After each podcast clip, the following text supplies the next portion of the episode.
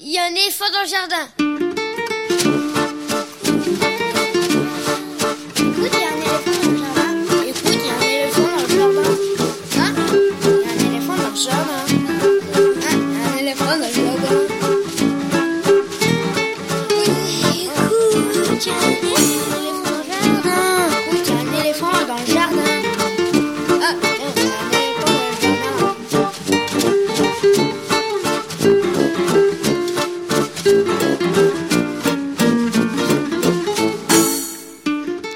Bonjour, Véronique sous le micro pour l'actualité culturelle des enfants petits et grands en Ile-de-France. Et je vais d'abord commencer par des excuses auprès de tous nos auditeurs qui se sont branchés mercredi dernier sur les 93.1 d'Aligre FM et qui ont peut-être entendu l'émission. Oui, mais laquelle?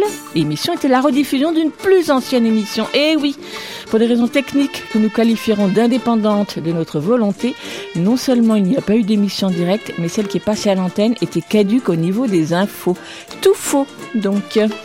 Et on va donc tenter de se rattraper ce matin. Dans quelques instants, ce sera les petits papiers d'Estelle, la revue de presse d'Estelle Laurentin. Bonjour Estelle. Salut Véronique. Au programme Au programme, euh, des rumeurs, des pia-pia, des cancans. Jeux vidéo ensuite avec euh, Julien Prost et Quentin Le Guével pour leur rubrique mensuelle. Au programme l'actualité des jeux vidéo et reportage à la Cité des sciences et de l'industrie ou l'ILAB. Un espace permanent consacré aux jeux vidéo a ouvert ses portes en février dernier et Julien a rencontré son responsable, Fabrice Laurie. Ce sera à 10h50. La douzième édition du festival Rencontre des jonglages se déroule tout un mois jusqu'au 9 mai à la Courneuve et alentour, mais le cœur du festival c'est ce week-end, du 12 au 14 avril. Coup de projecteur avec Thomas Renaud, directeur de la Maison des jonglages à la Courneuve. Ce sera 11h25.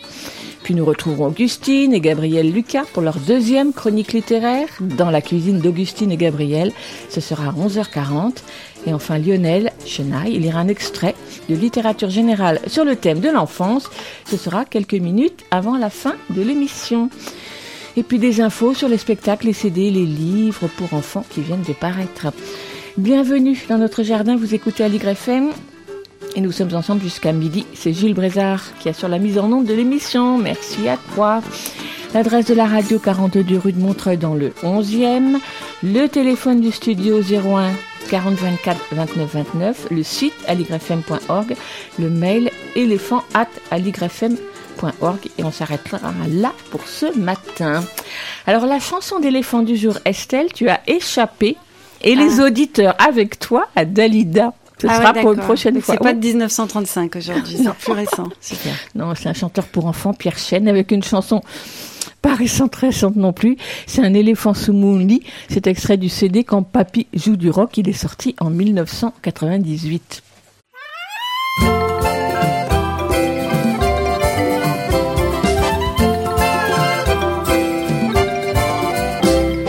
Papa, sous mon lit,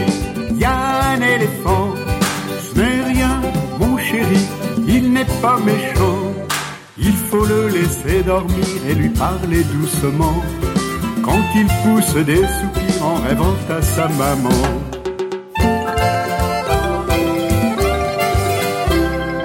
Papa, sous mon lit, y a un éléphant.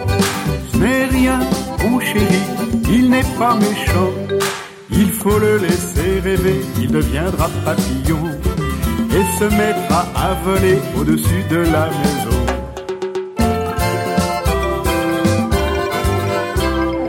Papa, sous mon lit, y a un éléphant.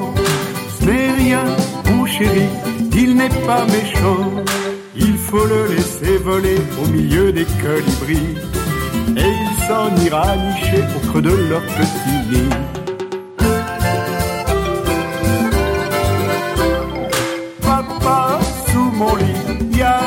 Éléphant. Papa, sous mon lit, y a un éléphant. Papa, sous mon lit, y a un éléphant. Papa, sous mon lit, y a un éléphant. C'est les petits papiers d'Estelle. Les petits papiers d'Estelle, une revue de presse qui parle des enfants et des ados. Bonjour à tous, on est parti. La crédulité va plus vite que la raison. Ce n'est pas moi qui le dis, mais le sociologue Gérald Brunner dans le magazine hebdomadaire du Parisien de ce week-end, parce qu'il y présente son livre Épidémie de crédulité. Il y évoque la théorie du complot, les fake news et leurs effets. Alors leurs effets, on a pu les lire dans la presse depuis une quinzaine de jours à l'occasion d'une série d'agressions contre les Roms. Ils n'ont pas été agressés par une fake news, hein, bien sûr, mais plus classiquement par des agresseurs bien réels et bien physiques, mais à cause d'une rumeur. Nous voilà donc dans la presse d'il y a 15 jours pour relire Le Monde du 27 mars. Agressés après des rumeurs d'enlèvement d'enfants, les Roms de Bobigny vivent dans la peur. Le mythe de Zigan, voleur d'enfants, est revenu, amplifié par les réseaux. C'est à Bobigny, dans un camp de Rome, l'un d'eux confie aux journalistes. Voilà, ça a commencé dimanche. On a vu sur Facebook des vidéos de Roms agressés par des jeunes. Ils disent qu'on vole les enfants et ils nous attaquent. Depuis, on reçoit des messages, des images de nos amis. On est attaqué partout. Donc ce soir, comme hier, on surveille. Le même jour dans l'Express, on lit Rapte d'enfants par des Roms, le réveil d'une rumeur qui date du Moyen Âge. Le journal nous explique que des Roms ont été pris à partie à Clichy-sous-Bois, Bobigny et à Colombes, où deux d'entre eux, à bord d'une camionnette, ont été arrachés à leur véhicule et roués de coups. Sympa. Le point commun de ces violentes agressions, c'est une rumeur qui a la vie dure. Elle voudrait que les Roms kidnappent des enfants ou de jeunes femmes, selon les versions, à bord de leur camionnette, dans le but de les violer, voire de leur voler leurs organes. Les autorités ont beau s'échiner à démentir ces allégations, les messages continuent de se propager et incitent certains citoyens à tenter de se faire justice eux-mêmes. Pourtant, aucune enquête pour des faits d'enlèvement de mineurs par des personnes de la communauté rome n'a été ouverte, a rappelé mardi le parquet de Bobigny. On trouve les racines du mal qui se nichent décidément partout, même en littérature. L'histoire de la belle Esmeralda, personnage de Notre-Dame de Paris de Victor Hugo, est également kidnappée par des bohémiens alors qu'elle n'est qu'un nourrisson. Et puis, dans les faits divers qui prennent le relais, au 19e et 20e siècle, ces histoires étaient publiées dans des journaux sans jamais fournir de preuves. L'Express rappelle aussi plus proche que nous qu'à Marseille en 2008, trois Roumains ont été lynchés par une soixantaine d'habitants. Ces derniers avaient été alertés par SMS de la présence d'une camionnette blanche, la fameuse, on la retrouve, dont les propriétaires, des Roumains régulièrement confondus avec les Roms, enlevaient femmes et enfants pour revendre leurs organes en Europe de l'Est. Si ces dernières années, les vecteurs de ces rumeurs ont changé. Ces intox sont à présent principalement en effet véhiculés par des réseaux sociaux. Les mécanismes, eux, sont restés les mêmes. Le problème de cette propagation est que les gens relaient ces informations en masse, même si c'est de façon bienveillante pour prévenir leurs proches, analyse une source policière. Alors voilà, côté Rome et camionnette diabolique, je pense qu'on est habillé pour l'hiver, l'été et le reste des saisons. Du coup, Véronique, moi je te propose de lancer une contre-rumeur. Je crois que tu as un petit outil pour ça ce matin. Oui, comme j'ai su que tu parlerais de cette actualité franchement pas joyeuse, je me suis dit que je pouvais apporter mon petit grain de sel pour signaler un petit roman pour les enfants, disons à partir de 9-10 ans, qui vient de paraître et dont la thématique justement rejoint ce que tu évoques ce matin. Ça s'appelle L'armée du diable de Françoise Legendre, paru dans la collection Petite Poche de Thierry Magnier. Et dans ce roman très court, un jeune garçon rome d'une dizaine d'années, Viorel, arrive avec les siens, avec le camp, pour s'installer à la sortie de la ville. Tout se passe très bien, joyeusement, jusqu'à l'arrivée d'une horde de motards qui mettent tout à feu et à sang. Viorel tombe à son réveil. Sa famille a disparu. Le camp est vide. Heureusement pour lui, un homme a tout vu, les policiers, les ambulances. Il va le prendre en charge, il va l'accompagner et retrouver ses parents, aidé sur la route par d'autres personnes bienveillantes. C'est un petit roman tout simple, traversé par la musique et les chansons qui unissent tous les membres de cette famille face au rejet. Une famille qui continue d'avancer malgré tout. C'est un très court roman qui peut permettre d'ouvrir la discussion avec les enfants. C'est donc euh, L'armée du diable de Françoise Legendre et c'est aux éditions Thierry Magnier. Merci beaucoup Véronique pour ce petit vent d'air frais à l'intérieur de cette chronique un peu nauséabonde. Alors après ça, avec le Figaro, on part en voyage, mais c'est toujours pas pour s'aérer car le quotidien rapproche les agressions de Rome qui viennent de se multiplier en France de ce qui se passe en Inde où la messagerie américaine WhatsApp est un canal de communication extrêmement populaire, les rumeurs y prolifèrent hors de tout contrôle, aboutissant parfois à des lynchages. L'hystérie provoquée par les textos autour de soi-disant ravisseurs d'enfants a d'ores et déjà coûté la vie à au moins 22 personnes en un an, d'après la presse indienne. Alors moi, ce genre de truc, ça finit par me faire monter un peu l'anxiété. Je suis donc allée chercher du secours du côté des mathématiques avec la chaîne de l'éducation sur le site France Télévisions. Ce sont des mathématiques Deux élèves au courant de la rumeur la répètent à deux autres élèves. Ça fait quatre élèves de plus au courant. À l'intercours suivant, ces quatre élèves la répètent chacun à deux autres élèves, ce qui donne huit élèves de plus au courant. Puis 16, puis 32. À chaque intercours, on met deux fois plus d'élèves au courant. Attendez, il y a combien d'intercours dans la journée? Il y en a neuf. Donc ça fait quoi? On multiplie 2 par 9 18 personnes seront au courant à la fin de la journée? Non, 512 plutôt. C'est une puissance. 2 puissance 9. 2 fois 2 fois 2, comme ça 9 fois. Ça fait un arbre, tu sais Je crois que tu veux dire une arborescence, Tom. 512 Tout le lycée Bon, voilà. Alors, c'est des maths finalement, toute cette histoire. Mais en fait, à l'échelle, euh, non pas d'un lycée, mais d'un pays ou même d'une région, avec un petit coup de pouce des réseaux sociaux, ça devient vite vertigineux. Aujourd'hui, on appelle ça des fake news, mais ça semble vieux comme le monde. Et puis, il est quasiment impossible d'y résister, comme l'expliquait le philosophe Raphaël Enthoven au micro d'Europe 1 il y a quelques mois, au sujet d'une rumeur sur un homme politique, notre président, pour ne pas le nommer. Alors, je sors son propos de son contexte, mais je pense pas vraiment le trahir. Le raisonnement s'applique très bien dans tous les cas. La rumeur est une nasse qui se nourrit du déni comme des coups qu'on lui porte. Le silence la conforte, le combat la crédite, on ne peut rien contre elle. Parce que c'est un ennemi sans visage. La rumeur est tout le monde sans être qui que ce soit. Parce que la rumeur se moque de savoir si elle est vraie, ce qui lui importe c'est de devenir vraie, ce qui ne dépend pas de la vérité elle-même mais du nombre de retweets. Parce que la rumeur est un plaisir qui rend intéressant celui qui la colporte. Et parce que la rumeur, enfin, est sans risque pour celui qui la répand. Et quand la haine des hommes ne comporte aucun risque, dit Céline, leur bêtise est vite convaincue, les motifs viennent tout seuls. Voilà, ben comme ça c'est dit. La rumeur, c'est un truc de lâche contre lequel on ne peut pas grand-chose. Après cette assez déprimante constatation, je vous propose pour finir le tour habituel du côté des médias pour la jeunesse, qui à défaut de nous trouver la solution, permettra peut-être de rire des choses tristes. Et la chaîne d'animation YouTube qui fait ça très bien, c'est Aurore Humanomest. Elle remet en mémoire des jalons sanglants de l'histoire humaine. Son but est, je cite, de rappeler quelques méfaits commis au nom de logiques sociales et culturelles dont la bizarrerie et l'horreur ne se révèlent qu'à la mesure de nos valeurs actuelles. Pas le journal, hein Aurore Humanomest est sur YouTube et Vimeo. C'est graphique, cruel et bien documenté. Tout y passe, de l'ingénieuse miniaturisation des bombes antipersonnelles au massacre de la Saint-Barthélemy, sans oublier les mille et une manières que l'homme a inventées pour nuire à son prochain et le torturer avec art. Une façon un peu pervers mais ô combien instructive de s'intéresser à l'histoire et de constater que finalement ce n'est pas pire aujourd'hui qu'hier. Je vous laisse décider si oui ou non c'est une bonne nouvelle. Et puis on va se quitter pas du tout avec ce que j'avais prévu, mais c'était une vieille chanson sur les rumeurs, car entre-temps, euh, Véronique m'a signalé que les cloches avaient sonné pour le chanteur Aldebert.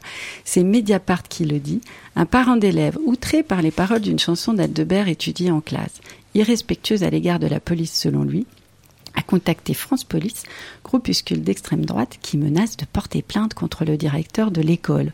Je vous invite aussi à écouter sur France Inter la très drôle et très fine réponse que faisait François Morel au papa inquiet dans son billet matinal de vendredi 5 avril.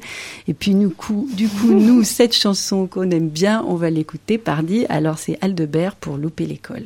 Merci Estelle.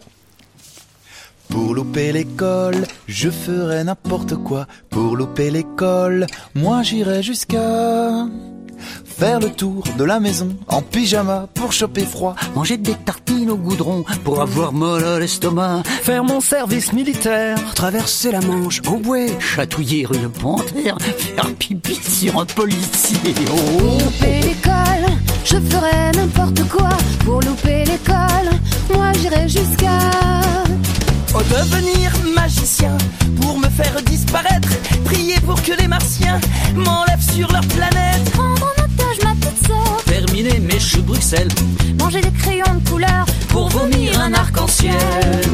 Pour louper l'école, je ferai n'importe quoi. Pour louper l'école, moi j'irai jusqu'à. Sans armes contre un gladiateur. Je serai prête à me battre, Imiter les cascadeurs. espérer verre dans le plâtre. Limaces pour effrayer les instits. Faire sauter la salle de classe à la dynamite. Pour louper l'école, je ferai n'importe quoi. Pour louper l'école, moi j'irai jusqu'à.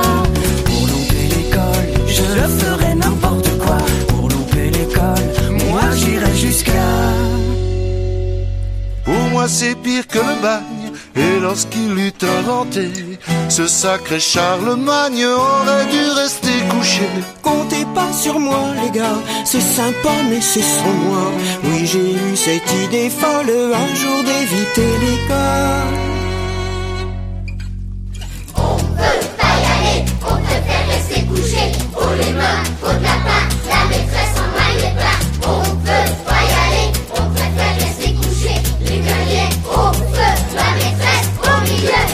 Dans les toilettes, provoquer un ours en duel, Avaler une clarinette.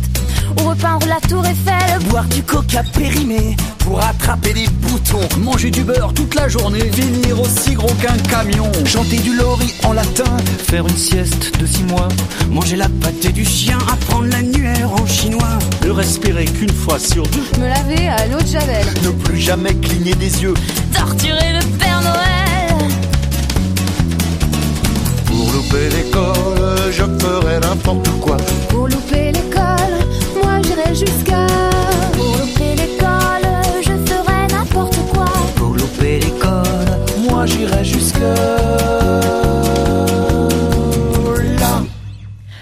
Aldebert sur Aligre FM 93.1. Bonjour Quentin. Bonjour Julien. Bonjour Véronique. Qu'est-ce que vous en pensez de la chanson d'Aldebert? Eh ben, c'est un, un chouette programme pour un mercredi après-midi bien rempli. C'est vrai que moi je la trouve d'une violence rare, honnêtement. Déjà là, je, je sais que je suis à deux doigts de, de vriller, de faire n'importe quoi. Enfin, Fais attention Bah, quand même. et, Mais- et donc nos enfants écoutent euh, ce genre de choses. Enfin, Maîtrise, maîtrise ta vessie quand même, parce que c'est compliqué. Non seulement ils les écoutent, mais ils les étudient à l'école. C'est encore bien plus catastrophique. Bon, en tout cas, là maintenant, tout de suite, place à la rubrique jeux vidéo.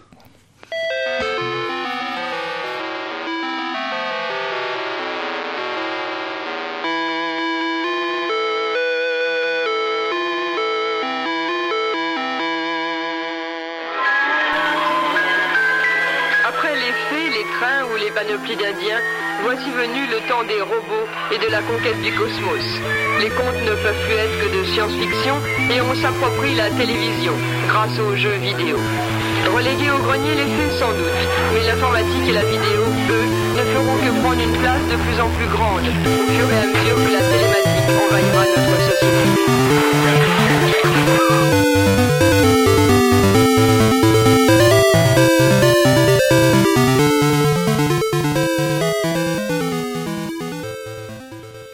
Et donc ouais, cette semaine, un programme un peu particulier parce qu'on a eu la chance, euh, Véronique, d'aller voir euh, le nouvel espace dédié aux jeux vidéo, l'espace permanent de présentation du jeu vidéo au sein de la Cité des Sciences et de l'industrie. Il faut pas oublier et de l'industrie, sinon après on on est on n'est pas gentil. Oui, je crois qu'on te l'a répété souvent. Exactement, et, euh, et ça dit plein de choses, et on va essayer d'interroger un peu ça aussi. Donc ce nouvel espace qui s'appelle l'ILab, qui est, donc va faire partie des collections permanentes de, de, de la Cité des Sciences et de l'Industrie. Euh, donc à côté là en ce moment de l'exposition sur les robots et de l'exposition sur les cabanes. On a pu euh, donc visiter cette expo et rencontrer Fabrice Loury, qui est le chef de projet jeux vidéo euh, au sein de, de- donc de la Cité des Sciences, d'Univers Sciences, qui bosse depuis, euh, depuis un peu plus de 15 ans maintenant sur le jeu vidéo et le, numérique en général au sein de cette euh, généreuse institution, mais qui avant avait un passé de, de, de- d'industriel du jeu vidéo, puisqu'il a bossé pour Cryo euh, jusqu'à la fin des, enfin au début des années 2000 quand, euh, quand ça s'est arrêté. Mais c'est quoi l'ILAB À quoi ça ressemble? Qu'est-ce qu'il va nous en dire Fabrice Loury? C'est vrai que ça a été un long chemin pour euh, pouvoir permettre aux jeux vidéo d'introduire donc euh, la Cité Sciences Industrie euh, aux côtés du grand récit de l'univers, aux côtés euh, de l'exposition sur la génétique, sur les transports, etc. Bah, simplement, on a eu déjà quelques expériences sur le jeu vidéo dans, dans l'établissement. On a fait l'exposition Jeux vidéo de Point Expo qui était temporaire en 2013. Auparavant, on avait fait des événements également autour du sujet euh, sur les coulisses du jeu vidéo, jeux vidéo, euh, euh, jeux vidéo chez les enfants, enfin pas mal de choses quoi en clair. Et il est vrai que de plus en plus, bon, on, se rendait compte que c'était un phénomène qui devenait assez considérable bon, simplement dans la société et que et il était important pour nous de le traiter à l'instar de, des- des nouvelles technologies et ce genre de choses-là parce que c'est très, très bien associé. On a souhaité réunir donc des scientifiques comme on fait pour d'autres expositions, mais également aussi des industriels et également des users, parce qu'on pensait que ces trois typologies d'acteurs étaient incontournables pour pouvoir traiter de la question. Donc l'idée c'était de faire un, un espace d'exposition permanente du jeu vidéo, euh, après les grandes expositions genre jeux vidéo 2. l'expo euh, qui avait eu lieu en 2013. Et concrètement, Fabrice Loury, il nous raconte à quoi ça va, ça va, ça va ressembler pour de vrai. Orienté plus vers les, on va dire, les piliers de la maison, qui simplement nous ont permis de, de définir trois grands axes éditoriaux sur les thématiques qu'on allait traiter, qui sont les technologies.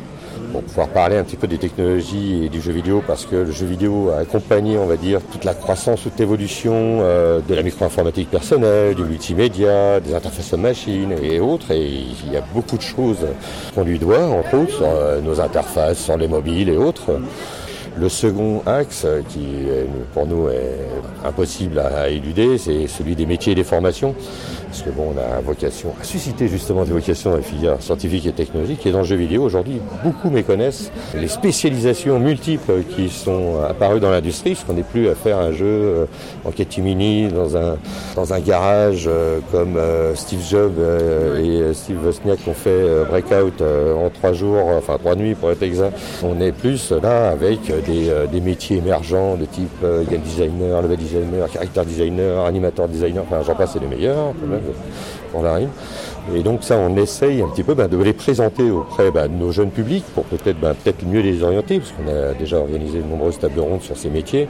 Et souvent, on, demandait aux jeunes, alors vous aimeriez travailler dans, la filière, Ah, je suis trop nul en maths. Ah oui, mais il n'y a pas que ça, il y a aussi euh, beaucoup d'autres disciplines qui sont méconnues. Et le troisième axe, euh, non des moindres, on va dire éditorial, c'est, le jeu vidéo en tant que phénomène de société. Alors là, c'est un peu plus global, mais c'est parce que aujourd'hui, comme nous considérons, nous ne sommes pas les seuls, fort heureusement, le jeu vidéo peut être considéré comme un nouveau média. Voilà, comme tout nouveau média, son apparition, ça peut susciter des inquiétudes, des interrogations, ou même euh, voilà, ou euh, vraiment un dédain et un abandon complet. Donc nous, on, est, on souhaite vraiment, c'est essayer de présenter justement quelles sont cette quelles sont ses singularités, ses particularités pour qu'on puisse l'appeler nouveau média. Et ça fait du coup l'objet de cette première thématique qui est l'interactivité comme justement la, la singularité de ce nouveau média. Et donc ouais, l'interactivité comme singularité de ce nouveau média, concrètement ça se présente comme un, un- espace euh, muséal qui fait 700 mètres carrés, qui est plongé dans le noir, avec des installations de jeux vidéo. On commence par une partie dont on vas nous parler juste après, qui est une partie vraiment de, de mise en scène du jeu vidéo. Et puis en fait on se retrouve avec des choses qui sont relativement classiques en, en- en espace muséal, de, de présentation, notamment de présentation graphique, et il nous en dit un mot juste là. On présente des- une sélection de jeux qui justement présentent une facette et qui permettent d'illustrer justement la thématique en cours. Aujourd'hui, c'est l'interactivité, donc on a plusieurs euh, plateformes. On a des plateformes PC, des plateformes mobiles, on a des plateformes rétro gaming et on a aussi des plateformes d'expérience augmentée. Ça, c'est un peu particulier. Déjà, pour chaque plateforme, chaque jeu, on va présenter la raison de sa sélection, qui a été euh, mûrement réfléchie avec le comité quantitatif de programmation. Pour dire, par exemple, bah, quand on est dans la thématique interactive, bah, on va présenter des jeux à monde ouvert, parce que justement, permet un choix vraiment assez, assez conséquent de, voilà, de l'action que le joueur va pouvoir faire, etc. etc. Mais euh, donc, parmi ces jeux, on était aussi, on avait cette expérience-là, que c'était très difficile de déplacer les joueurs jusqu'à une exposition, même si c'est un espace permanent, au sens où euh, voilà, ils, ils cherchent la nouveauté, puis probablement que les jeux qu'on présente les ont déjà chez eux, euh, voire qu'ils prennent déjà la poussière sur l'étagère, parce qu'on ne fait pas de sélection liée à l'actualité nécessaire. Mais euh, donc pour pouvoir justement déjà attirer on va dire, un peu le chaland auprès des joueurs, c'est qu'on propose sur cinq dispositifs qui présentent euh, cinq typologies de grandes familles de gameplay, on va dire, qui sont euh, les, les jeux d'exploration, c'est tous les jeux de type TPS, c'est-à-dire à la troisième personne, on voit son personnage devant, les jeux d'immersion, ça va être les jeux de type FPS, donc first person shooter qui est en vue subjective, où là on prend la place du joueur, les jeux de stratégie ou jeux de simulation, voilà, les jeux de simulation de, alors là on est sur une course automobile, mais demain ça pourrait être un avion. Et euh, le dernier, c'est un jeu, c'est un- la dernière famille, c'est les jeux d'arcade, mais qui jouent à deux sur un même écran.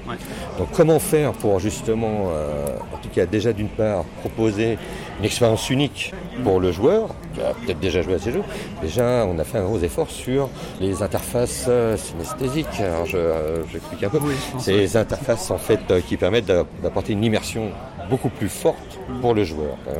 L'interface de sortie, c'est qu'on a, par exemple, sur le, le jeu d'exploration, on a un écran de 9 mètres de base, on a bon, les 5 points en termes audio, on a des vibrations, on va avoir du vent dans les cheveux dans, dans la voiture, on va avoir l'odeur du débrûlé quand on va piler sec. Donc là, c'est un peu voilà pour essayer de, de, on va dire, de, de, de voilà d'augmenter vraiment autant que possible l'immersion du joueur dans ce jeu, dans son histoire, dans son gameplay.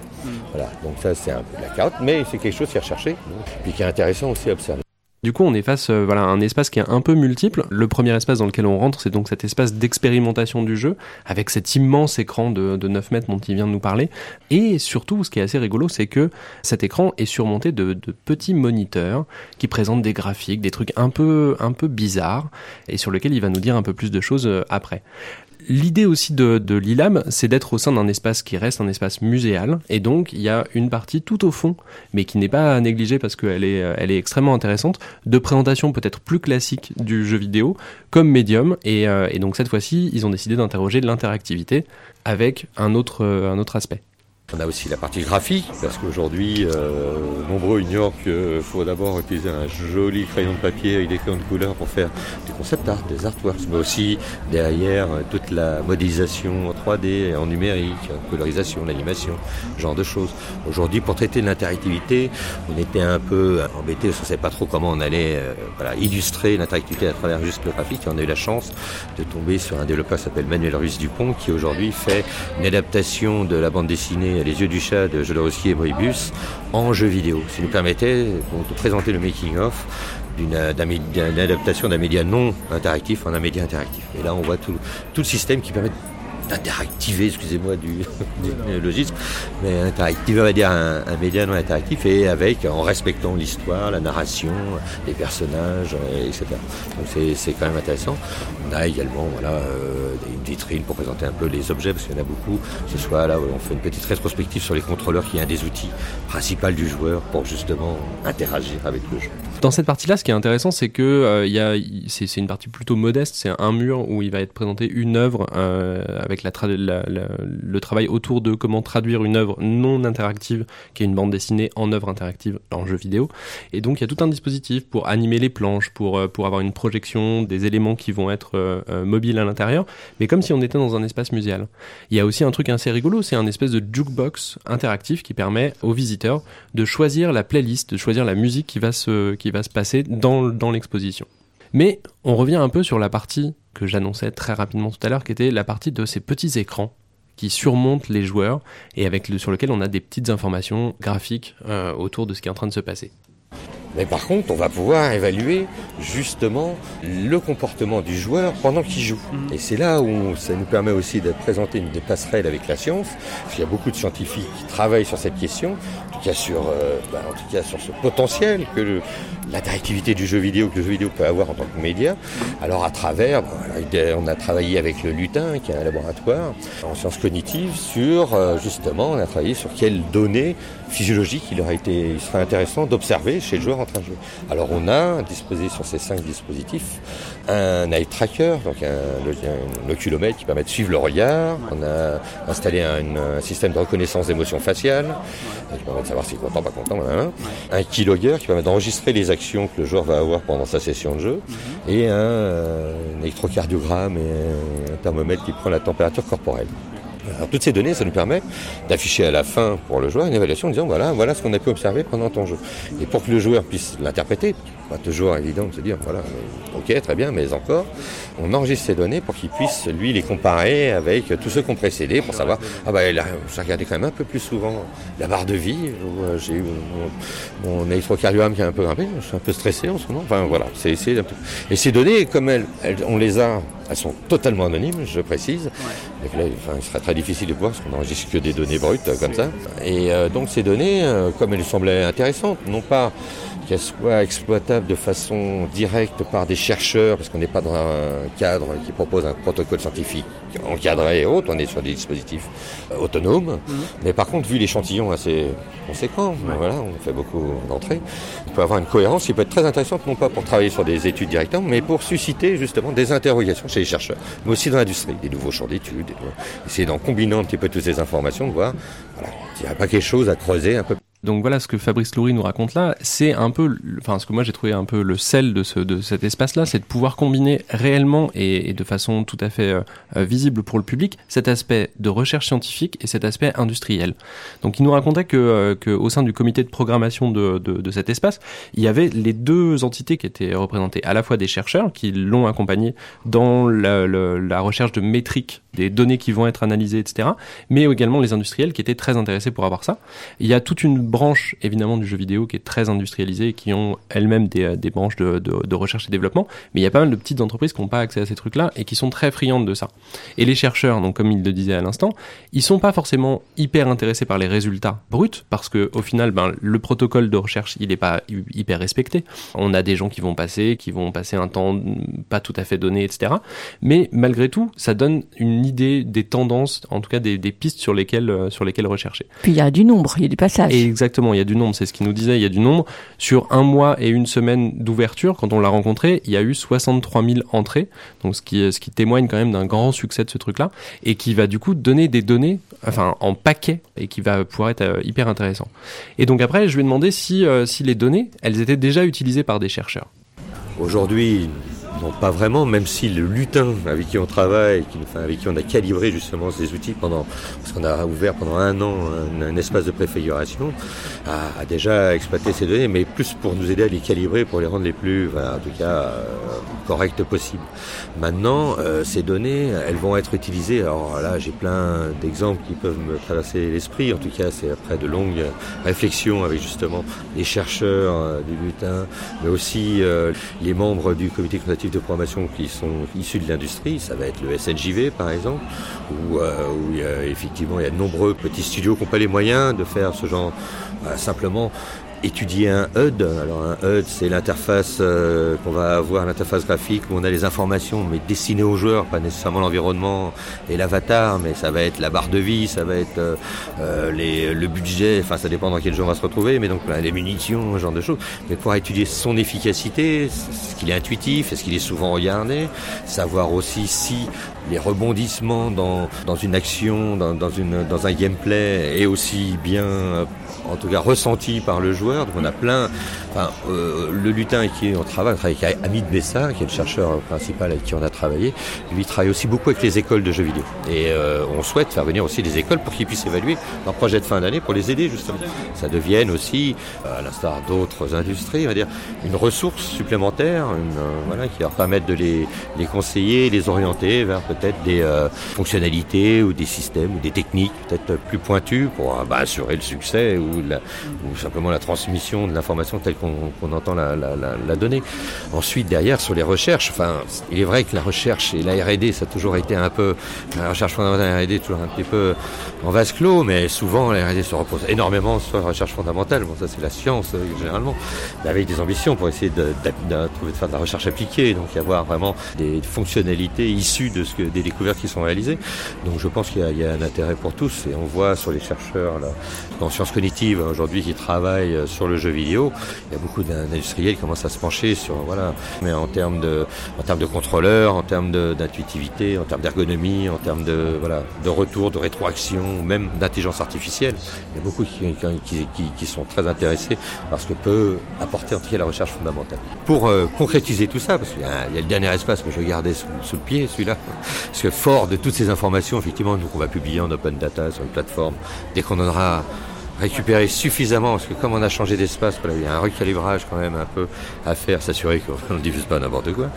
Mais dès qu'on a, on publié ça, c'est vrai que ça peut susciter donc des interrogations. Et pour aller un peu au-delà, justement, dans cette démarche, on a un espace qui est dédié justement à des résidences de chercheurs dans, dans l'espace même euh, ILAB, qui permet aux chercheurs, lui, pas d'avoir quelques mètres carrés, bon, c'est pas trop l'intérêt, mais d'avoir lui justement les vrais joueurs à sa disposition directement pour faire des recherches sur un gameplay, sur une interface, sur un périphérique, genre de choses, et puis donc faire des choses beaucoup plus protocolaire, scientifiquement parlant, et beaucoup plus carré. Mais voilà, voilà un peu l'idée. C'est euh, avec nous en contrepartie, parce qu'on est gentil, pas exagérer, mais en contrepartie, c'est que justement, ils fassent une présentation en public, justement, de l'objectif de ces travaux. Alors, pas nous dévoiler tous ces secrets, mais en tout cas, des, ces objectifs pour que nous, on puisse inviter là des gens, un public un peu plus avisé, soit des étudiants en jeux vidéo, mais aussi des, euh, des professionnels, mais aussi d'autres chercheurs, pour qu'ils viennent découvrir un peu quelles sont aujourd'hui les, les questions qui peuvent Et ouais, et donc du coup, le rapport entre la science et l'industrie, c'est ça qui, est, qui pour moi constitue vraiment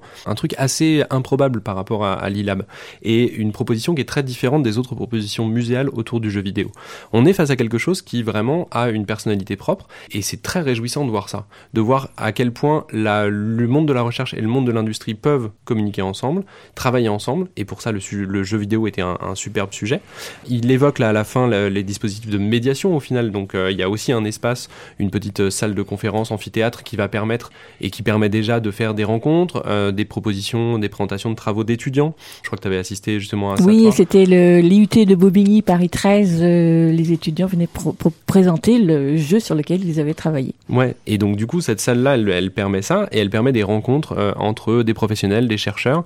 Il y a deux petits box qui sont hyper mignons. On mettra des photos sur le, sur le site d'Aligre FM pour que vous puissiez vous rendre compte des espaces, mais deux petits box qui sont dédiés à des résidences de, chercheurs qui puissent euh, au moins avoir, euh, il nous parlait euh, très rapidement d'avoir ces cobayes sous la main, c'est-à-dire d'avoir des joueurs sur lesquels travailler pour des chercheurs, que ce soit en sciences humaines, en sciences cognitives, etc.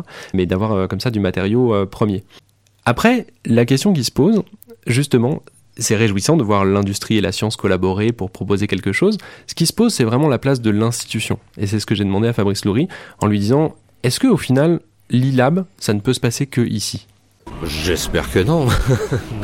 non. je, pense bien que ça n'ira pas ici. Moi, je n'appelle qu'à ce que ça se développe dans d'autres lieux. Et dans les bibliothèques, c'est en, cours. En tout cas, il y a des, questions, beaucoup de, de, de réflexion autour du sujet.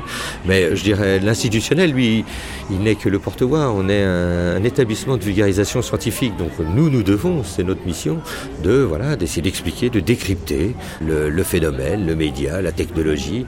Et donc, euh, d'apporter ces clés de compréhension, justement, à nos publics, qu'ils soient euh, profanes ou avisés, en tout cas d'apporter, d'ouvrir des débats, de poser des questions, d'interroger le public, parce que souvent on sort hein, de l'établissement avec plus de questions que de réponses, mais ce qui fait de nous quelqu'un de beaucoup plus riche, voilà, que cela soit entendu, ça permet de, en tout cas de responsabiliser les gens, de les rendre conscients dans le monde dans lequel nous vivons, de faire, attention, d'être plus prudent ou d'être euh, plus, en tout cas, avoir une meilleure maîtrise de toutes ces nouvelles technologies ou de ces grandes industries, de ces sciences aujourd'hui qui font partie aujourd'hui de, notre quotidien. L'institution, elle est là pour déjà, d'une part, ben, valoriser le jeu vidéo. C'est pas rien d'entrer à la Cité des Sciences et Industries. Ben, souvent, euh, voilà, je répète parce que ça n'a pas été gagné tout de suite, pour vous cacher. Ça a été un long chemin, mais ça a, ça a été entendu et compris. Et donc ça, c'est déjà important que euh, les joueurs, euh, l'industrie du jeu vidéo, les chercheurs qui travaillent dessus, aient cette reconnaissance du fait que voilà, ils soient reconnus comme euh, quelque chose quand même d'assez, d'assez important, dans, en tout cas dans ces lieux.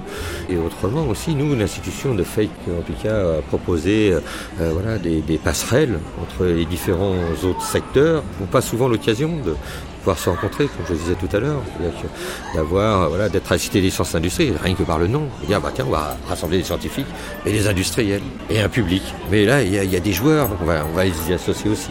Et d'avoir ce statut, cette posture.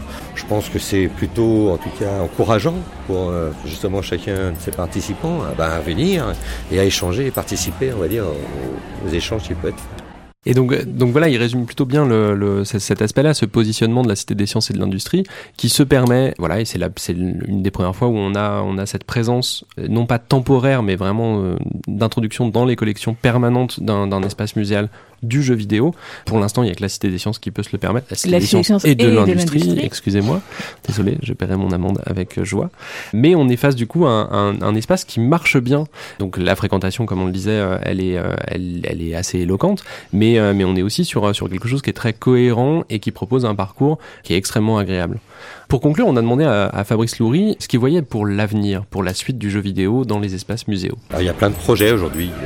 Il y a le musée Replay, il y a la cité du jeu vidéo, mais à Lyon, pas ici, vraiment, il y avait des choses comme ça. Et souvent, peut-être la chose sur laquelle, mais ça c'est peut-être un manque d'expérience, la chose sur laquelle ne sont pas suffisamment arrêtés. C'est que l'investissement, on va le trouver, mais le fonctionnement, c'est ça qui est le plus compliqué à, assurer et garantir sur la durée. On peut convaincre l'industrie, mettre un, petit pactole au début, et lui dire, il va falloir payer le chauffage l'électricité. Là. Alors les institutions devraient prendre relais.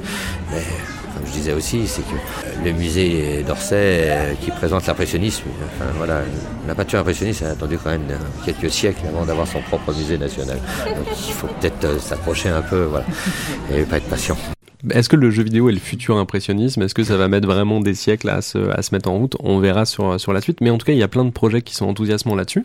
Et l'ILAB fait vraiment figure de porte-drapeau là-dessus. Ça vaut le coup de, de, de soutenir ce projet-là. Je rappelle juste, enfin, je rappelle pas, d'ailleurs, je dis des trucs assez pratiques et techniques là-dessus, parce que j'ai un peu oublié de le dire au début, mais l'ILAB fait partie des collections permanentes de, des collections de la Cité des Sciences et euh, de l'industrie. Et donc, du coup, euh, vous pouvez y aller. Ça coûte entre 9 et 12 balles pour y aller. Et vous découvrez aussi le reste des collections. Vous pouvez y aller Vraiment, euh, avec des enfants à partir de à partir de 6-7 ans, ça doit être euh, assez possible. Il y a une multiplicité des, euh, des propositions, donc on peut jouer sur tablette, on peut jouer sur des consoles, sur des sur des, des bornes rétro gaming, sur ces grands dispositifs énormes. Même s'il faut faire attention aussi aux jeux qui sont proposés, parce que bah, ce qu'on voyait sur l'écran de 9 mètres, par exemple, c'est vraiment un jeu de 18 plus, qui est pas forcément le plus adapté pour des enfants de 6 ans. Mais voilà, Mais il y a peut-être de quoi faire pour les il y a de autres. quoi faire. Et puis la proposition, la programmation va évoluer avec le temps. C'est aussi l'avantage d'avoir quelque chose de vraiment euh, inscrit, euh, inscrit dans la durée. Et pour ça, c'était, euh, c'est, un très beau projet. Donc on remercie encore une fois Fabrice Loury de nous avoir reçus pour cette exposition et pour ce, tout ce boulot. Et puis on lui souhaite bon courage pour la suite. Merci Julien pour cette visite.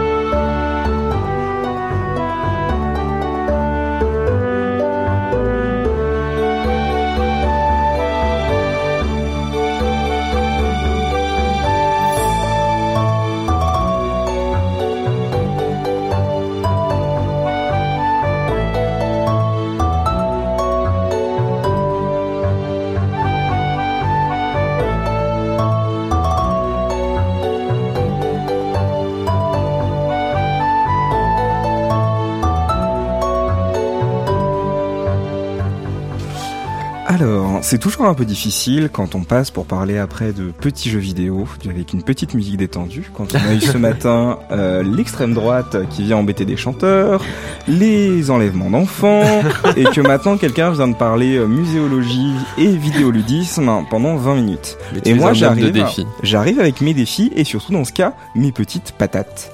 Parce que pour ce premier jeu, on va se mettre bien et penser cosy. Je vais vous parler d'un vrai jeu de doudou, qui est totalement là pour vous donner envie de vous caler confortablement dans un canapé, un chat ronronnant sur vos genoux, une tisane à la main, l'esprit bercé d'une douce musique champêtre. Je vais vous parler de Stardew Valley, un jeu dont l'unique but est de vous obliger à souffler un grand coup, tout en faisant pousser donc des patates, ou des carottes, ou, ou en, En vrai- soufflant. en vrai, je ne sais pas trop. Je suis tellement parisien que je ne connais pas vraiment trois quarts des choses que je fais pousser dans mon jardin vidéoludique. Le principe est très simple. Vous êtes dans un petit jeu de stratégie dans lequel euh, vous devez gérer votre ferme partant d'une petite plantation jusqu'à éventuellement devenir le plus grand magnat de l'endive à la tête d'un incroyable empire fibreux. Et non, je ne parle pas de fibre optique. Ça semble loin de l'ambiance cosy dont je parlais plus haut Oui. Sauf que ce jeu prend le parti de mettre euh, en place tout un tas de mécaniques de jeu, barres de santé, de fatigue, etc. dont le but premier est de vous obliger à, de temps en temps, passer du temps à ne rien faire. Vous décidez de planter la patate de trop, quitte à sombrer dans l'épuisement le plus absolu par appât du gain. Préparez-vous à vivre un burn-out vidéoludique, votre personnage refusant désormais de faire pousser des pommes de terre pour un temps. Bref, Stardew Valley, c'est un jeu qui vous propose de réfléchir à vos actions, à la valeur du repos, de la contemplation, et surtout, qui vous donne parfois envie de simplement regarder doucement le temps s'écouler. C'est aussi un jeu dans lequel les interactions sociales sont légion, avec une horde de personnages non joueurs disponibles, avec leur lot de rencontres, d'amitiés, de disputes, etc. C'est un jeu dans lequel vous passerez du temps à cuisiner toutes ces patates, à décider de passer votre après-midi à pêcher le poisson parfait pour cette petite recette, apprise plutôt en discutant avec un autre personnage. Petit détail intéressant, ce jeu a notamment été prescrit comme une thérapie pour des cadres en burn-out, comme une petite parenthèse de paix et de navet.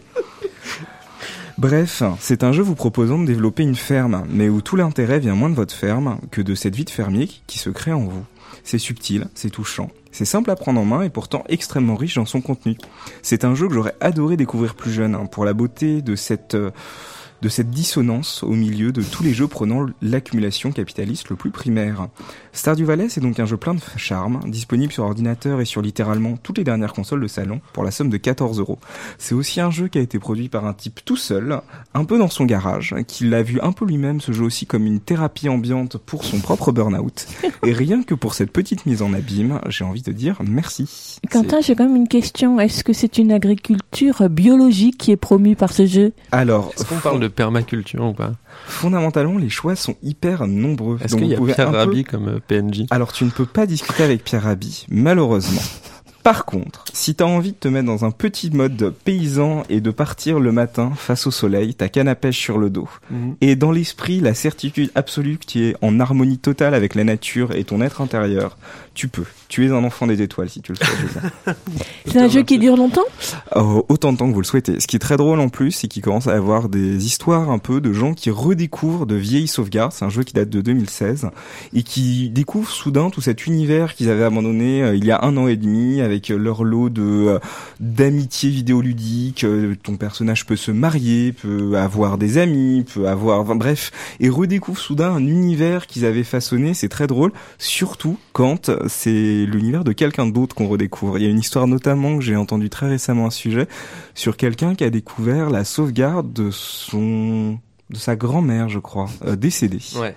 Malheureusement, et euh, qui a soudain découvert que sa grand-mère, qui était une petite, euh, une petite euh, dame paisible, euh, bah en fait avait vraiment créé un univers entier dans le jeu, avec vraiment tout un réseau de relations, de d'amitié, bref, et que ça avait été pour cette grand-mère probablement un moyen dont elle s'était extraite de sa solitude. Et c'est c'était assez touchant. C'est les Sims Retour à la Terre édition. Redonne, Tu redonnes le titre du jeu? Stardew Valley, avec mon magnifique accent anglais.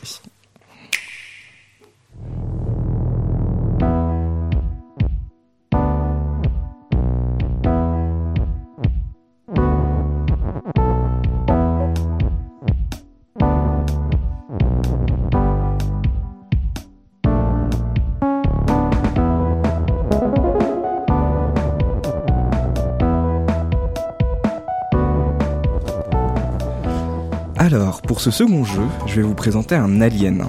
Un vrai petit ovni vidéoludique, ne répondant à aucun code des jeux auxquels je suis habitué, et répondant, accessoirement, au, don- au doux nom de Baba. Baba is you, donc, puisque c'est le nom de ce jeu. Ça a un rapport avec Cyril Hanouna ou pas À mon, à mon grand soulagement, pas du tout. Je suis désolé. Peut-être pour l'aspect un peu étrange euh, de la chose à première vue, mais ça s'arrête là. Baba Is You, donc, s'apprête à être probablement à la fois le jeu qui me coûtera le plus de neurones en 2019 et celui qui va m'être le plus dur à te présenter toutes ces chroniques, mon cher éléphant. Commençons par le plus simple. Baba Is You, c'est un puzzle game. Un jeu, donc, qui se veut un puzzle. Un jeu où tu vas t'arracher tout plein de petits bouts de cervelle. C'est un jeu au graphiste euh, minimaliste, pour rester poli, et dont les effets visuels et sonores pourraient aisément être codés dans un garage, par un garagiste, avec une clé à molette. Il n'y a aucune histoire, aucune tentative de narration, pas la moindre once d'ambition scénaristique. Il y a aussi énormément de génie. Beaucoup de jeux ratent le coche de la simplicité, ont un excellent concept qu'ils noient allègrement dans des torrents de superflus. Vous voyez une gaufre? Oui, je sais que vous voyez une gaufre. Tu vois une gaufre, Julien? Je, je, je mange. Moi, je la visualise, moi. eh bien, Baba Is You, c'est la personne qui comprend que sa gaufre sera parfaite avec juste ce qu'il faut de chocolat fondu et quelques copeaux d'amandes, et que rajouter trois boules de glace à la pistache, une banane en morceaux, et le reste de la fondue d'hier soir n'est pas la meilleure des idées. Bref, c'est quoi au juste Baba Is You Puzzle game donc, dont le but est de résoudre des énigmes à l'intérieur de petits niveaux dont les paramètres sont modifiables en cours de la partie par le joueur. Et c'est là le génie. Concrètement, imaginez Mario, sauf que vous devez trouver un moyen pendant la partie de, pendant la partie de faire comprendre au jeu que quand vous appuyez sur le bouton A, c'est pour sauter et non pas pour vous autodétruire. Ceci se fait par le biais d'assemblage de différentes briques de dialogue ensemble que vous poussez, comme si votre personnage poussait littéralement des rochers pour les assembler. En gros, vous allez devoir créer des phrases qui définissent les conditions du niveau. Ça semble compliqué à visualiser, c'est parce que ça n'existe pour ainsi dire nulle part ailleurs. Toujours est-il que quand on aime les casse-têtes, c'est un réel plaisir, plein de finesse et de moments de gloire, quand la compréhension se fait soudain et qu'on a l'impression de débloquer un nouveau palier de conscience. Oui, rien que ça. Et toi qui me parlais de Pierre Rabhi tout à l'heure, en sera d'autant plus ravi. Aussi, ça vous permettra probablement de débloquer de nouveaux paliers de haine de l'enfance, quand ce niveau sur lequel vous bloquez depuis deux jours sera réussi en trois minutes par un enfant de 8 ans, qui vous toisera, surpris, d'une naïve incompréhension. Oui, je l'ai vécu. Car c'est aussi ça le génie de Baba. Des énigmes corsées, mais encadrées par un jeu à la prise en main hyper facile, et qui se prête parfaitement à une utilisation par des plus jeunes. Bref, Baba c'est une pépite d'un petit développeur finnois qui se paie le luxe d'offrir un jeu brillant, innovant, aux mécaniques de jeu léchées et fascinante simplicité. C'est un jeu qui vous coûtera 12,50€ sur Steam ou sur Nintendo Switch, et que je ne peux que vous inciter à faire à plusieurs, avec vos enfants, ne serait-ce que pour la réelle fascination qui s'opère quand on réalise combien nos modes de pensée, face à un puzzle, peuvent être différents et complémentaires. Eh ben, dis donc, avec tout ça, Ouais. bravo. J'espère bien. Entre le retour à la Terre et, euh, et les puzzles holistiques cryptiques, euh, t'es en train de devenir un gros hippie en fait. Bah, J'ai toujours tenté de le cacher, mais ça devient de plus en plus difficile quand mon collègue essaye de vendre de la data. Bon, là, je vois, on va s'arrêter là parce que je sens qu'il va y avoir des petites frictions qui vont, Pas qui vont éclore. C'est c'est l'huile dans les rouages. En tout cas, on retrouvera toutes les références de ces jeux sur le site euh, de l'émission. Absolument. Je vous dis merci à tous les deux, Quentin et Julien, et on se retrouve très bientôt. Avec Merci plaisir. beaucoup. Salut. Qu'est-ce qu'on va écouter Euh, Qu'est-ce qu'on va écouter ouais, là, avant de dire au revoir On va écouter. Euh, Fabrice Loury nous avait parlé de, de Minecraft. J'ai pas gardé cet extrait-là pour le- l'interview, mais euh, du coup, on va écouter un remix du thème général de Minecraft, un remix électro. Et c'est moi le hippie. Il y a, il y a pas de raison. Désolé. Je vous laisse tous les deux. À bientôt. À bientôt.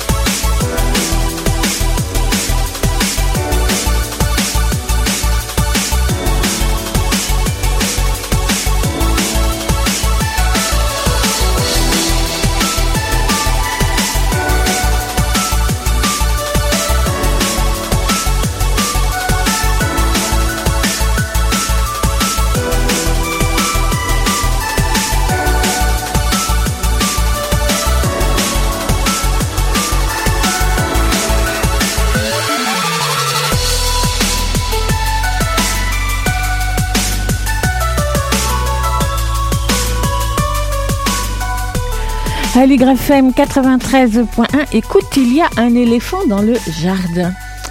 Le festival Rencontre des jonglages vient d'entamer sa douzième édition, laquelle se déroule sur tout un mois, du 5 avril au 9 mai, dans une dizaine de lieux en Ile-de-France. Rencontre des jonglages, c'est un festival qui donne à voir le jonglage dans tous ses états d'art. J'aime bien la formule. Il est organisé par la Maison des jonglages à la Courneuve avec des propositions très variées qui accueillent des artistes reconnus pour une trentaine de spectacles avec une cinquantaine de représentations. Mais il y a aussi des rencontres, des ateliers, des balades jonglées, des créations collectives. C'est surtout ce week-end, vendredi, samedi et dimanche, à la Courneuve, à la Maison des Jonglages, située au Théâtre Dremont, que se déroule le cœur du festival. Petit tour de piste avec Thomas Renaud, directeur de la Maison des Jonglages et programmateur du festival Rencontre des Jonglages. Thomas Renaud, bonjour. Bonjour. Alors, je veux bien qu'on commence, euh, bien peut-être par euh, définir la ligne directrice de cette, euh, de ce festival, de la rencontre des jonglages. Quels sont les objectifs donnés à voir la création en train de se faire? Alors, c'est effectivement le festival de la création jonglée euh, en Ile-de-France. Et le nom euh, Rencontre des jonglages qui a été trouvé par euh, Thomas Guérino et Rémi Laroussini euh, il y a donc 12, 12 éditions, euh, porte bien son nom puisque donc c'est les jonglages, donc c'est vraiment un panorama de la création jonglée et rencontre aussi parce que c'est vraiment un endroit euh, de partage, d'échange euh, à la fois entre euh, voilà les tous les, les jongleurs, euh, les jongleuses, le grand public, euh, les euh, courneuviens, les courneuviennes, euh, le public euh, francilien, national, international. Donc c'est euh, voilà vraiment un endroit de rencontre. Et plus précisément sur cette édition, euh, il y a vraiment une envie de d'inventer du, du commun, de, de mettre en partage euh, le, le travail euh, artistique. Et il y a quelque chose d'assez politique dans les propositions cette année où le, le jonglage est un véritable langage pour, euh, pour offrir un point de vue sur le monde. J'ai vu ça sur le site que vous parliez d'un langage à part entière. Alors, je veux bien que vous en disiez un peu plus ce que, sur ce que vous entendez par là.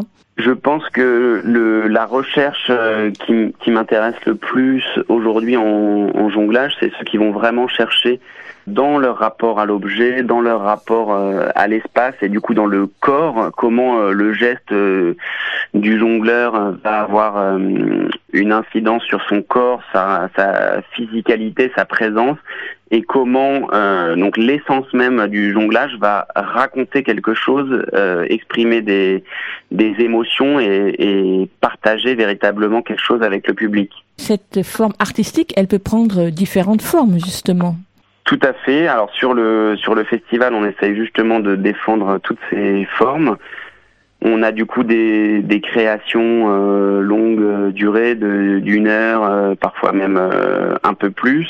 Il y a des petites formes de, de 30 minutes. On accueille aussi des petits et moyens formats où on trouvera du coup des numéros qui est voilà dans les dans les origines du siècle, le numéro de, de siècle traditionnel. On reste sur des formats du coup de, de 7 à, à 10 minutes.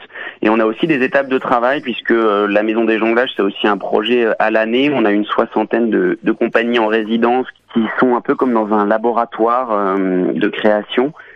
Et ils viendront du coup à cette occasion présenter des projets en cours de travail.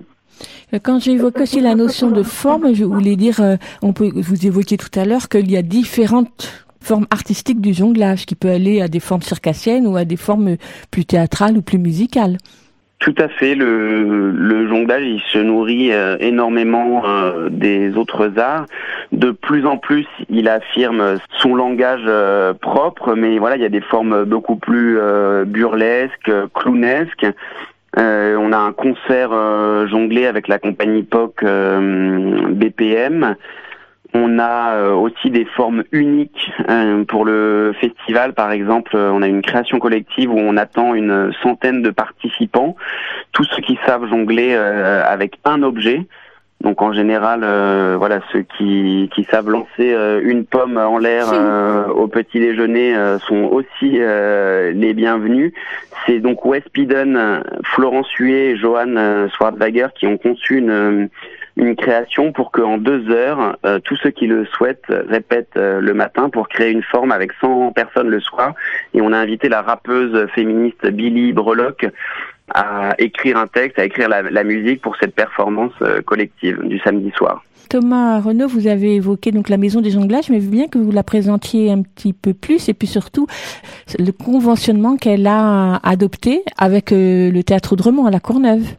Tout à fait, la Maison des Jonglages. Donc, elle a été. euh, alors, c'est d'abord le festival qui a eu lieu dans la foulée. En fait, euh, en 2008, ils se sont dit que qu'il fallait plus qu'un qu'un événement annuel. Il fallait aussi un projet à l'année, donc avec euh, des résidences de création.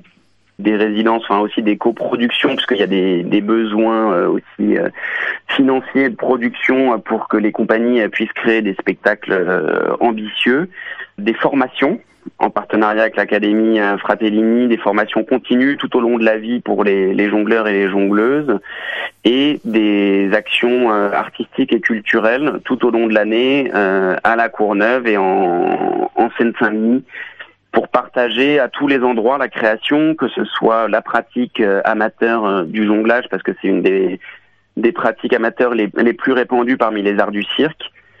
Au départ, c'est quand même aussi la plus accessible puisqu'il suffit euh, d'avoir euh, trois objets euh, dans son sac pour la pratiquer. Et il n'y a pas besoin d'un agrès, d'une technique particulière. On peut, voilà, dans un parc, dans un, gymnase, jongler ce qui fait qu'il y a des conventions de jonglage qui rassemblent parfois jusqu'à 6000, 7000 euh, personnes qui, qui se rassemblent une semaine pour jongler. Du coup, nous, on, s'est positionné au moment, à l'endroit du festival euh, en 2008 aussi parce que au-delà de, de la pratique, il fallait un, un endroit aussi de création et donc euh, proposer, présenter euh, au public des, des créations de jonglage euh, ambitieuses euh, où c'est vraiment euh, le jonglage comme comme art à part entière qui est partagé. Alors le festival Les Rencontres des Jonglages, c'est évidemment, on va dire, le cœur du festival est à la Courneuve, à la Maison des Jonglages, mais vous êtes associé avec euh, 11 autres lieux sur euh, sur l'île de France. Certains spectacles sont déjà passés puisque ça a démarré le 5 avril. Mais je compte bien que vous les citiez, ces 11 lieux avec lesquels vous travaillez, j'imagine, avec une, une complicité qui, qui s'étend dans le temps. Tout à fait. Je reviens juste sur l'historique. Du coup, le, le- les premières éditions étaient uniquement à la Courneuve. Moi, je suis arrivé il y a cinq ans. On a, on a voulu euh, justement partager cette aventure avec euh, avec d'autres euh, lieux, d'autres territoires. Donc, ça reste évidemment Oudremont, la Courneuve, le, le cœur du festival, avec une trentaine de spectacles rien que sur ces quatre jours à la Courneuve et les et les autres euh, lieux. On a effectivement depuis euh, quatre éditions maintenant tissé des, des liens particuliers. Ça va être par exemple à Aubervilliers qui est vraiment euh, voilà euh, juste à côté de la Courneuve un parcours euh, de, pratiques euh, artistiques jonglées toute l'année qui débouche sur le festival avec des, spectacles hors les murs. On était donc ce week-end sous la yourte des frères Kazamarov avec le spectacle OGM, avec le théâtre Louis Aragon à Tremblay en France. On a euh, du coup qui sont scènes conventionnées danse. On, on cherche toujours des projets à la croisée de, la danse et du jonglage, donc vraiment sur le où le, corps est, central. Il y a aussi euh, la scène nationale de l'Essonne, le théâtre de l'Agora, où on était hier soir avec Wes Piden qui sera aussi présent euh, ce week-end, qui est un peu le génie du jonglage. Voilà, il a commencé le jonglage à trois ans et aujourd'hui, à chaque euh, chaque routine, à chaque seconde, il crée une nouvelle euh, une nouvelle façon de jongler. C'est assez euh, assez incroyable. On est donc euh, également euh, à Garges-les-Gonesse ce soir avec Magnétique, la nouvelle création de la compagnie Jérôme Thomas, qui était un peu un des, des pères fondateurs du, du jonglage contemporain. Avec l'Académie Fratellini, on est vraiment sur la transmission. C'est donc euh, une école, euh, enfin une des grandes écoles supérieures euh, de cirque en Europe. On a imaginé cette année avec euh, deux artistes, Eric Lonchkel et Jay Gilligan, euh, qui présenteront leur nouvelle création How to Welcome the Alien. On a imaginé un laboratoire euh, avec tous les jongleurs des écoles de cirque européennes qui se retrouvent pendant une semaine et qui vont penser une forme qui fera euh, la deuxième partie euh, de leur spectacle. Donc euh, ce spectacle, il est assez incroyable. Il fera aussi la clôture du festival à la Courneuve. C'est euh, accueillir une cérémonie pour accueillir les, les aliens. Ils se sont inspirés du, du Golden Record qui était euh, envoyé par la NASA dans la navette Voyager pour envoyer en fait euh, ce que tout ce qu'on pouvait imaginer euh, de enfin tout ce qu'on voulait donner à voir de l'humanité euh, aux aliens enfin dans l'espace. Donc là c'est voilà tout ce qu'on veut donner à voir du, du spectacle du jonglage qu'on enverra euh, en fin de festival à la Courneuve dans une euh, capsule comme c'est s'en est rendu compte la NASA le meilleur moyen pour parler aux, aliens comme les, navettes euh, spatiales, on n'est pas sûr qu'elles arrivent. C'est peut-être euh, finalement de leur laisser un message euh, archéologique. Donc voilà, on, finira le festival en enfouissant tous ensemble un, message de jonglage pour voilà la galaxie. on aime bien se lancer des utopies concrètes. C'est ça aussi qui nous fait vivre. voilà, c'est des, petites tentatives de changer le monde à notre échelle à la Courneuve. Alors ce week-end à La Courneuve, il va y avoir à peu près combien de spectacles? De Euh, propositions a- plutôt. Il y a à peu près une trentaine de spectacles, la moitié euh, gratuite en espace public, certaines en, en déambulation. On a trois artistes de cirque là qui sont en résidence toute la semaine pour penser une forme vraiment pour euh, la Courneuve euh, dans les dans les quartiers euh, autour de la Maison des Jonglages et d'Oudremont, donc dans les, les 4000 Sud. Et euh, une douzaine, je dirais, euh, en salle entre euh, voilà Subliminati euh, Corporation, Stéphane Singh, un jongleur euh, berlinois qui invite sept jongleurs euh, sur son Critical Mess, le fameux Westpiden euh, avec Zebra dont je parlais, et aussi les petits euh, et moyens formats où le samedi et le dimanche à chaque fois il y a trois euh, propositions courtes. Donc on alterne à chaque fois dans l'espace public, en salle, pour euh, voilà un, un parcours euh, de quatre jours de, de jonglage. Ça commence vendredi, samedi et dimanche. Et en amont de ce week-end, il y a le 11 avril, le jeudi, c'est le Festival des enfants. Donc là, c'est plus pour les enfants dans le cadre de représentation scolaire, dans le cadre scolaire, mais des enfants qui ont préparé cette journée. Tout à fait, ouais, c'est la, la nouveauté de cette année, avec une vraie euh, politique de la ville de la Courneuve sur le, le 100% euh, EAC, en lien avec euh, le ministère de la Culture, pour que tous les enfants de la Courneuve aient un parcours d'éducation artistique et une pratique du coup artistique euh, euh, tout au long de leur, euh, leur parcours scolaire. Et donc évidemment avec euh, la maison des jonglages, scène conventionnelle à la Courneuve, ça nous paraissait euh, essentiel euh, bah, que la, la pratique du jonglage soit présente. Donc on espère qu'à terme tous les enfants de la Courneuve aient au moins un semestre de jonglage dans leur dans leur scolarité. Et donc là, c'est le festival des enfants. C'est donc euh, deux, deux classes, une, une cinquantaine d'enfants qui sont ambassadeurs euh, du festival, qui ont préparé à la fois des routines de jonglage, mais aussi la scénographie euh, du festival, et qui vont vraiment accueillir euh, l'ensemble des autres classes pour euh, voilà une journée avec des spectacles, avec des jeux de la jungle qui seront animés par par les enfants, avec un flash mob géant avec les les 200 enfants sur la place. Donc voilà, on va essayer de bien s'amuser euh, jeudi euh, pour le pour lancer ce festival des enfants. Merci beaucoup Thomas Renaud. Donc on rajoutera juste que pour venir à la Courneuve, c'est très simple. Il y a le RER, donc c'est vraiment très tout près de Paris, et qu'on retrouvera toutes les informations sur les horaires de spectacle, les titres de spectacle et les tarifs sur le site des rencontres des jonglages. Merci beaucoup Thomas Renaud et bon Merci festival. À vous. Merci. À bientôt. À très bientôt.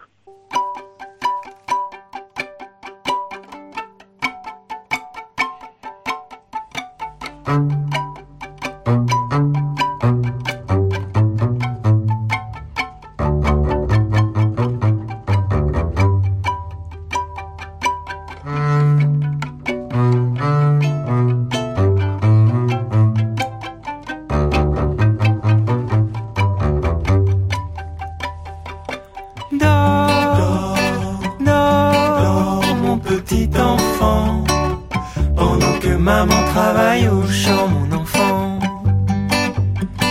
Duerme, duerme, negrito, que tu mamá está en el campo, negrito. Maman ramène du chocolat. Maman ramène de beaux habits. Maman ramène plein de cadeaux pour toi. Maman ramène une PS4 pour toi. Mais si jamais tu c'est le loup qui viendra et tchac, il te dévorera.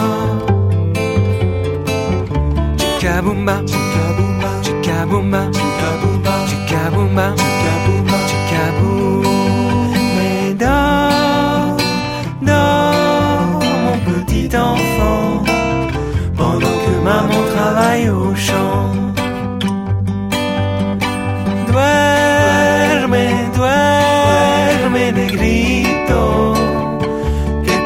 Está en el campo negrito. Trabajando, trabajando duramente. Trabajando, sí. Elle ne prend jamais de repos. Trabajando, sí. Elle suit pour toi sang et eau. Trabajando, sí. Sa vie n'est pas vraiment rose. Trabajando, sí. Elle aimerait bien faire une pause. Trabajando, sí. Mais elle travaille le dimanche. Trabajando, sí. Fait souvent des nuits blanches, mais toi, dors, dors, mon petit enfant, pendant que maman travaille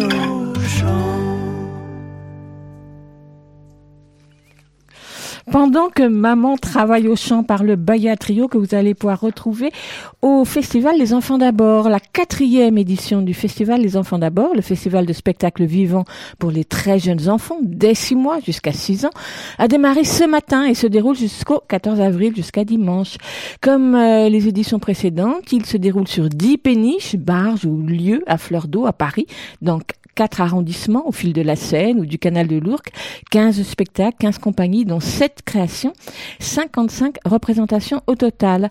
On pourra voir, écouter et découvrir entre autres donc le Baya Trio, c'est-à-dire Benoît Le Sœur, Samir Baris, Nicolas Yetz, que nous venons d'entendre, pour ses chansons et musiques autour du monde. Vendredi et samedi au Petit Bain, mais on pourra aussi aller voir The Bear, le ciné-concert du duo Oko, L'avoir, Aude chantée au savon, le super spectacle de Laurent Dupont de la compagnie Acta, un poème visuel et sonore autour de l'eau et du savon par deux musiciens, comédiens, manipulateurs. On pourra aussi entendre Lady Do et Monsieur Papa avec leur nouveau spectacle de chansons, L'amour en plume, que nous vous avons présenté il y a peu. Ils sont aujourd'hui et demain à l'espace GEMA pour quatre représentations, le matin et l'après-midi. Ou encore la compagnie AMK qui présente sa nouvelle création, Cactus, à la péniche Demoiselle, tous les jours jusqu'à dimanche, mais aussi les compagnies Sing Song, Punta Negra et d'autres, 15 au total à voir en famille. Et toutes les infos, vous les retrouverez sur le festival Les Enfants d'abord. Mais passons à la chronique littéraire. Augustine a presque 11 ans et dévore les bouquins. Gabriel, son père, lui aussi passionné par les livres jeunesse, anime la Maromo, un site consacré à l'actualité du livre jeunesse. Et il adore également faire la cuisine. C'est d'ailleurs dans la cuisine qu'Augustine et Gabriel aiment se retrouver pour parler de leur lecture. Et depuis 15 jours, ils nous en font profiter. Voici donc dans la cuisine d'Augustine et de Gabriel une chronique mitonnée et enregistrée autour de l'épluche légumes. Dans la cuisine d'Augustine. Et de Gabriel. Qu'est-ce que tu fais? J'épluche des légumes pour faire une soupe. Miam. Tiens, tu peux m'aider? Là, euh, épluche les carottes pendant que j'épluche les patates et je vais te parler de, du livre que je viens de finir de lire parce que j'ai trouvé ça super et j'avais envie de te le conseiller. Ça s'appelle comment? Le pèse claque. Alors, pas le, pas le spectacle, hein. pas le, non plus le pestacle. Le pèse claque. Pas facile à dire. De Mathilde Lossel, c'est sorti chez Didier Jeunesse. Ça parle de quoi? C'est assez rigolo parce que c'est l'histoire d'une. euh, En fait, il y a un, un chapiteau qui arrive dans, dans la ville, un spectacle qui arrive dans la ville pour annoncer euh, que c'est un spectacle pour les enfants passage. Alors forcément, c'est assez intrigant et on va vite se rendre compte que dans le chapiteau, il y a une machine qui a été installée et la machine pèse les enfants et ça pèse leurs bêtises. Ils vont recevoir des claques en fonction de, des bêtises, s'ils ont fait des grosses bêtises ou des petites bêtises, etc. Des claques et des fessées. Ça te donne envie de monter dans la machine? Non. et non, mais c'est vraiment drôle, hein. c'est très drôle.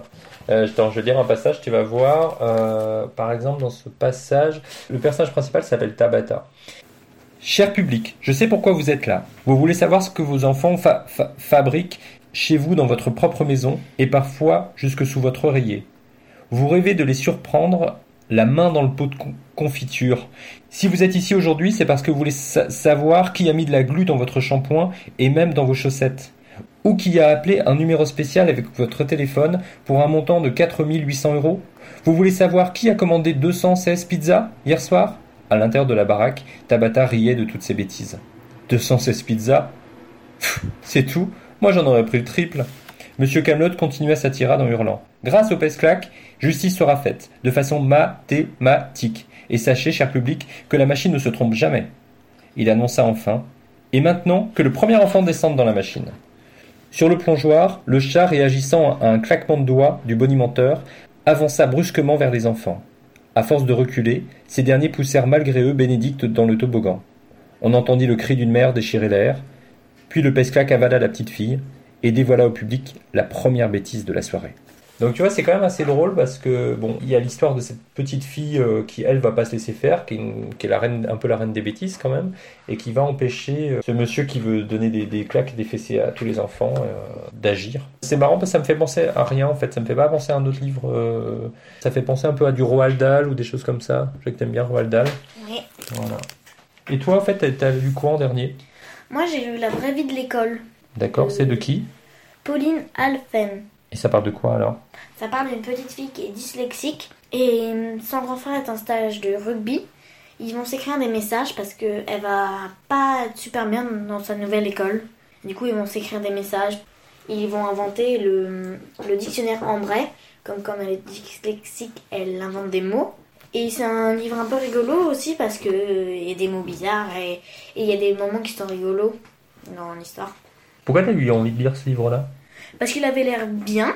Déjà, sur le titre aussi, ça avait l'air rigolo parce que, comme c'est une fille dyslexique, le titre est écrit avec des fautes d'orthographe. Et c'est rigolo les fautes d'orthographe? Non, mais c'est parce que c'est rigolo le titre. D'accord. C'est facile à comprendre même s'il y a des fautes et tout ça. Oui. Mais il n'y a pas des fautes dans tout le livre. Non, c'est quelquefois quand elle écrit des messages ou des trucs comme ça. C'est pas l'autrice qui savait pas bien écrire et qui du coup a fait des fautes d'orthographe dans tout le livre. Non, c'est elle. Tu me racontes pas la fin, hein. mais t'étais contente de la fin ou c'est ce que tu t'attendais à ça ou c'était complètement autre chose? Hmm, C'était. Moi, j'ai bien aimé la fin et non, je, je sais plus si je m'attendais à ça. ou- Eh ben lis-moi un passage aussi pendant que je termine de d'éplucher les patates. Bande annonce. De Ambre à Arthur. Arthur, au secours, c'est le pire jour de toute ma vie. J'ai compté 9 fois 365 égale 3285. Le pire jour de 3285 jours. J'ai essayé de te téléphoner je t'ai envoyé un texto, mais tu ne réponds pas. Je peux pas parler aux parents. Réponds-moi, c'est obligé, Ambre. De Arthur à Ambre. Ambre, je ne peux ni t'envoyer de texto ni te téléphoner. J'ai perdu mon téléphone. La cata, je ne l'ai pas encore dit aux parents. Si c'est urgent, continue à m'écrire des mails. Sans t'inquiéter de l'orthographe, sans t'inquiéter de rien. À la cool. Voilà les premiers messages que j'ai échangés avec mon frère. J'aurais bien aimé voir votre tête quand vous avez lu le mien. En vrai, je la connais. Je l'ai vue plein de fois. Il y a des gens qui lèvent les yeux au ciel, d'autres qui soupirent. Il y en a qui font des grimaces comme s'ils avaient mal, les pauvres. Mais moi, c'est comme ça que j'écris avec plein de fautes parce que je suis dyslexique. Dysorthographique. Si vous n'êtes pas dyslexique, ça arrive, vous aurez du mal à me lire. Je ne veux pas vous faire du mal, moi. Juste écrire et qu'on puisse me lire. D'accord. Donc il y a des- par moment il y a des mails, c'est ça Ils s'échangent des mails Euh, oui. Sinon c'est elle qui parle quoi. Euh, oui, la plupart du temps. Bon bah ça a l'air bien. On échange? Ok.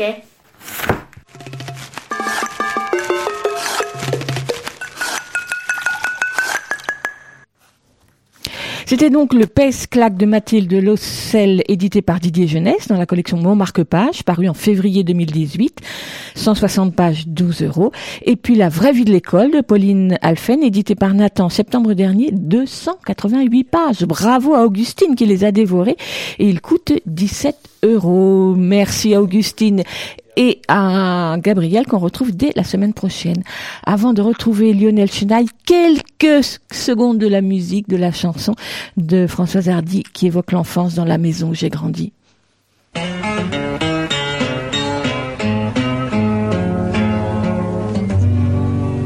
Quand je me tourne vers mes souvenirs, je revois la maison j'ai grandi. Il me revient des tas de choses. Je vois des roses dans un jardin, là où vivaient des arbres maintenant. La ville est là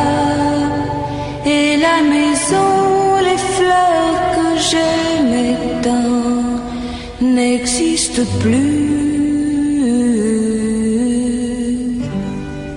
Ils savaient rire, tous mes amis, ils savaient si bien partager mes jeux, mais tout doit finir pourtant dans la vie.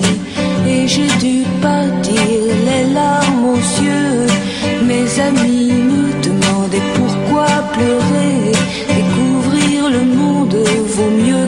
rester. Tu trouveras toutes les choses qu'ici on ne voit pas. Bonjour Lionel. Bonjour. Aujourd'hui, qu'est-ce que tu vas lire? Alors, je vais lire un extrait d'un livre qui est, qui est pas un roman, hein, c'est plutôt un document, c'est plutôt une biographie. Ça s'appelle Les Inséparables de Dominique Missica. Le sous-titre, c'est Simone Veil et ses sœurs. En fait, ça nous raconte l'histoire de Madeleine, Denise et Simone Jacob, qui étaient donc trois sœurs qui ont été rescapées des camps de la mort. Quand elles ont été rapatriées en mai 45, leur mère était morte d'épuisement, leur frère et leur père avaient disparu, elles ne les ont jamais revus. Ce livre raconte un peu la difficulté pour les survivants de raconter ce qui s'était passé pendant la guerre dans les camps. Et en fait, l'auteur Dominique Missica était une proche de Simone Veil et d'une de ses sœurs, et donc elle, euh, elle raconte, euh, voilà, elle raconte la, vie des trois sœurs Jacob, puisque c'était le nom de jeune fille de Simone Veil. Et là, c'est à peu près au début du livre euh, où Simone Veil a 13 ans.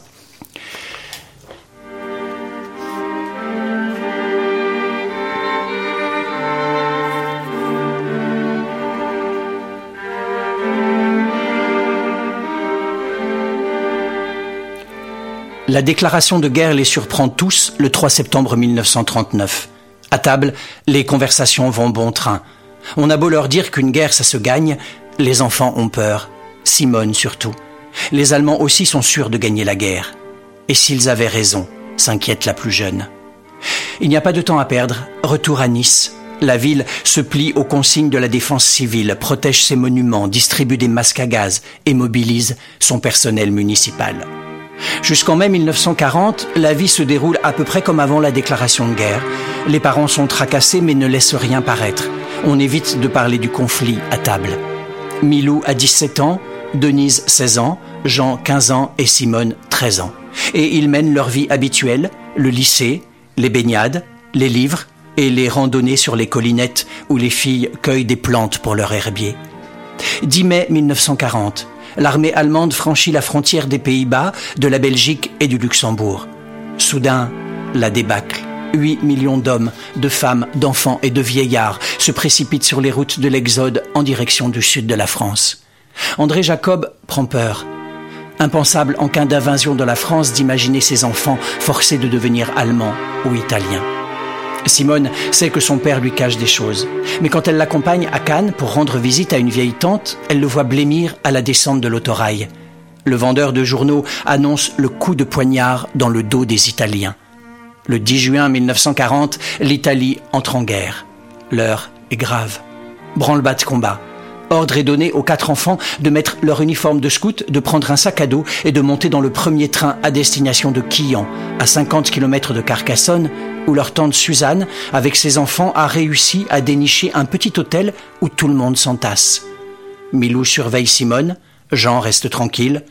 Seule Denise est furieuse. Laisser les parents seuls à Nice lui semble dangereux. Elle n'a qu'une hâte, repartir. André leur envoie un télégramme. Ils doivent rentrer. La voie est libre, le danger est passé. Le 24 juin, l'armistice franco-italien a été signé à Rome. Les Weissmann, eux, préfèrent se diriger vers Bordeaux avec l'espoir de passer en Espagne. À leur grand soulagement, les enfants Jacob retrouvent leurs parents sains et saufs. Tout semble rentrer dans l'ordre. Les voilà tous ensemble. C'est rassurant. À Nice, la débâcle chamboule les esprits. Dès l'été 1940, Jean Médecin, le maire, se rallie au maréchal Pétain. Joseph Darman prend la tête de la Légion des anciens combattants pour les Alpes-Maritimes et un nouveau préfet, Martial Rivière, arrive pour mettre en ordre, en place, l'ordre nouveau. Plusieurs incidents, bris de vitrines de magasins appartenant à des familles juives et des inscriptions comme mort aux juifs sur les murs de la ville sont signalés. Dans l'esprit d'André Jacob, les chiens ne devraient pas être inquiétés, ne sont-ils pas avant tout français? En principe, chez les Jacob, on ne parle ni argent ni politique devant les enfants. André, assez rigide, a toujours refusé d'acheter un poste de TSF. Face à la gravité de la situation, il cède pour ne plus écouter les nouvelles truquées de la propagande allemande et capter la BBC.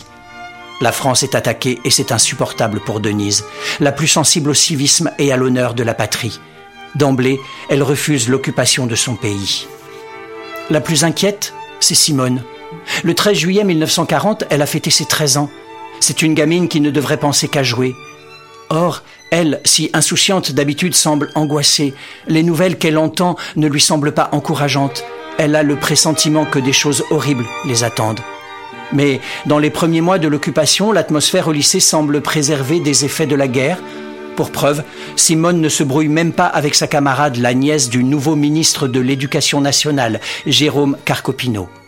Des lycéennes arborent des croix de Lorraine, ce qui leur vaut une mise en garde des professeurs les alertant du danger qu'elles courent. Le souci immédiat, c'est le rationnement. À tour de rôle, Milou, Denise et Jean vont chercher à bicyclette dans l'arrière-pays des fruits et des légumes, mieux encore, des poulets ou des lapins, de plus en plus rares au marché de Nice. Les économies des Jacob, déjà bien maigres, fondent.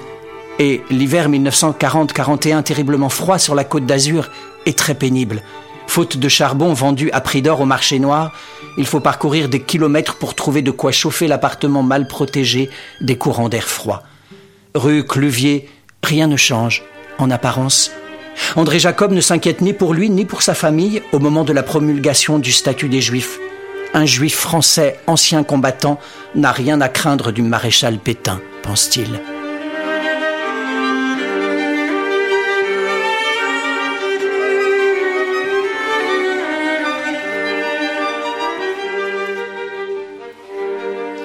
Les inséparables Simone Veil et ses sœurs de Dominique Missica paru aux éditions du Seuil en octobre 2018. Merci Lionel. À la prochaine. À plus. À la prochaine. À plus. À la prochaine. À plus. À la prochaine. À plus. À la prochaine. À plus. À la prochaine. À plus. À la prochaine.